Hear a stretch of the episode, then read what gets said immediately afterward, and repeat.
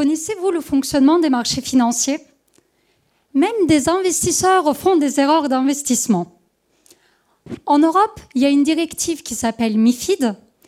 Elle a pour objectif de protéger les investisseurs selon leur degré de connaissance financière. Plus précisément, cette directive exige de la part des établissements financiers d'administrer à leurs clients un questionnaire appelé le questionnaire MIFID afin de leur donner des conseils et proposer des produits financiers adaptés à leur situation. Vous savez, lorsqu'on va à la banque pour souscrire un nouveau produit financier ou pour ouvrir un compte, on nous demande à chaque fois de remplir un questionnaire. Dans ce questionnaire, nous avons des questions qui portent sur notre âge, notre revenu, notre catégorie socio-professionnelle, etc. Puis nous avons des questions qui portent sur les attributs subjectifs. Par exemple, êtes-vous tolérant au risque? Êtes-vous sensible aux pertes? Connaissez-vous l'existence de tel ou tel produit financier?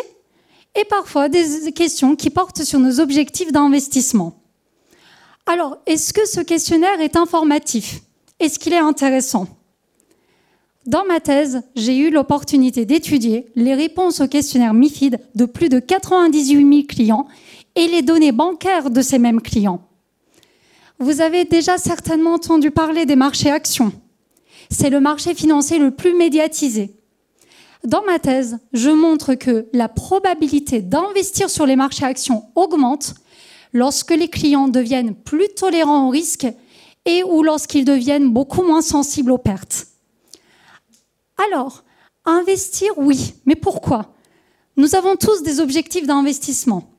Par exemple, préparer notre retraite, préparer un projet immobilier, valoriser notre capital. Dans ma thèse, je montre que les décisions financières des clients, par exemple leur décision d'investir en compte épargne, leur décision d'investir en produits financiers, sont cohérentes avec leur objectif d'investissement. Par conséquent, je montre que le questionnaire répond aux exigences de la directive MIFID en matière de profilage des clients. Alors, enfin, investir, oui, mais où? À l'étranger? Pourquoi pas? Dans ma thèse, je montre que les investisseurs qui détiennent directement au moins une action à l'étranger sont plus tolérants au risque, moins sensibles aux pertes et plus instruits en matière financière.